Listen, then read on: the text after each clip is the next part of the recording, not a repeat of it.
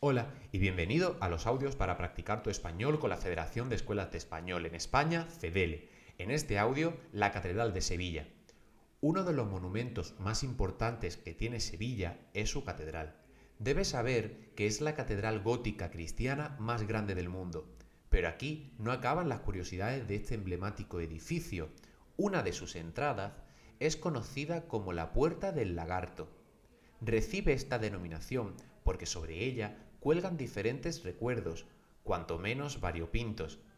Entre otros está el bocado de un caballo, un colmillo de elefante, un cocodrilo y un bastón de mando.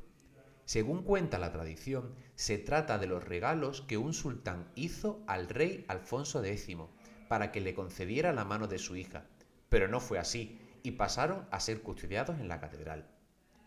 Sevilla es una ciudad perfecta para estudiar español por sus tradiciones, sus monumentos y sus escuelas, como Saint Gabriel. Entra en su web y conócela www.stgabriel.es. ¿Has entendido la historia? ¿Qué objeto no se encuentra en la Catedral de Sevilla? ¿Un cocodrilo o un peine? ¿A qué rey le hizo los regalos el sultán? ¿Alfonso X o Alfonso XII? Correcto, no hay ningún peine en la Catedral de Sevilla y fue al rey Alfonso X.